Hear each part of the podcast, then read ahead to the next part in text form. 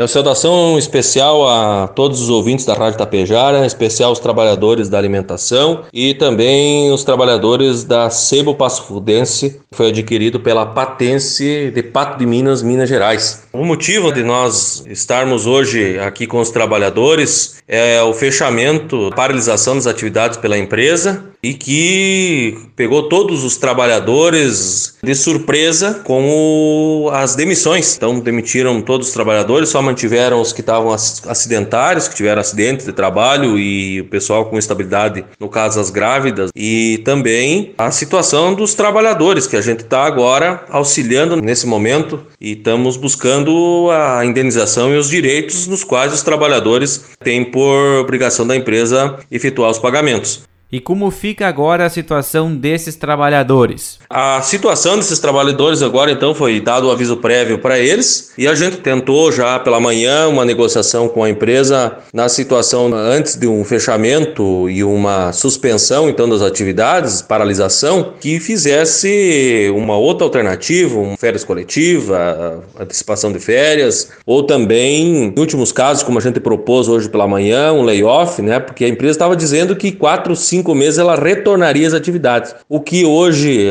representantes da empresa entraram em contrato comigo e que não tem ainda nenhuma previsão de retorno às atividades. Então isso ocorre e a gente fica, os trabalhadores, numa situação muito complicada, com demissão, pessoas que saíram das empresas já com estabilidade, foram propostos salários acima do mercado regional, o que, claro, incentiva as pessoas a sair do seu emprego e ir para a empresa nova, com esperança, lógico, de buscar uma situação melhor, qualidade de vida, melhor de salário. E o que hoje acaba com essa surpresa para todos os funcionários. Também, agora nós temos uma definição aí para tratar junto com os funcionários, buscar o máximo possível negociar aí alguma alternativa de transferência para outras unidades deles, para aqueles que assim puderem e a empresa abrir a possibilidade e buscando também, através do sindicato, uma indenização para os trabalhadores, esses principalmente que saíram dos seus serviços aí, completaram 30 dias, 60 dias, 90 dias, 6 meses, e muitos não vão ter direito ao seguro-desemprego pela questão da situação envolvendo, então, o, o tempo de empresa, né? Como vou sustentar agora? Como fica a situação? Como fica a situação dos trabalhadores nesse momento? Né? A empresa veio de fora, fez alguns investimentos, sim, criou uma expectativa na região, criou uma expectativa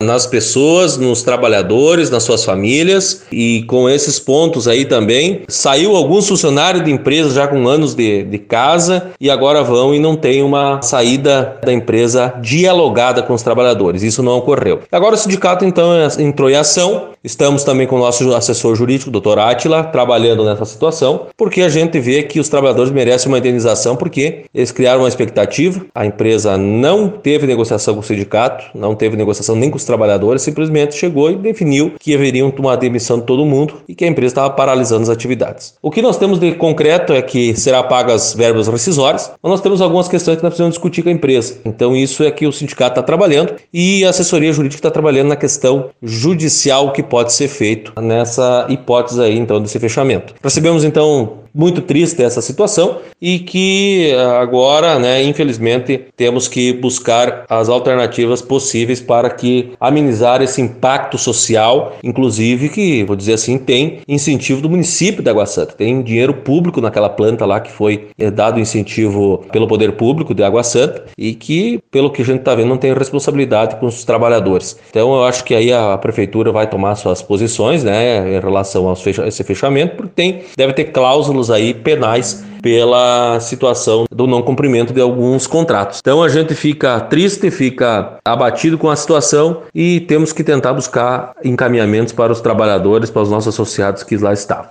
Josimar, agradecemos sua participação aqui na Rádio Tapejara, deixamos sempre os microfones à sua disposição. Quero agradecer aqui o espaço da Rádio Tapejara por estar nos disponibilizando esse momento e que a gente está fazendo possível, em nome do Sindicato da Alimentação, da nossa diretoria, buscar alternativas então para os nossos associados, nossos trabalhadores.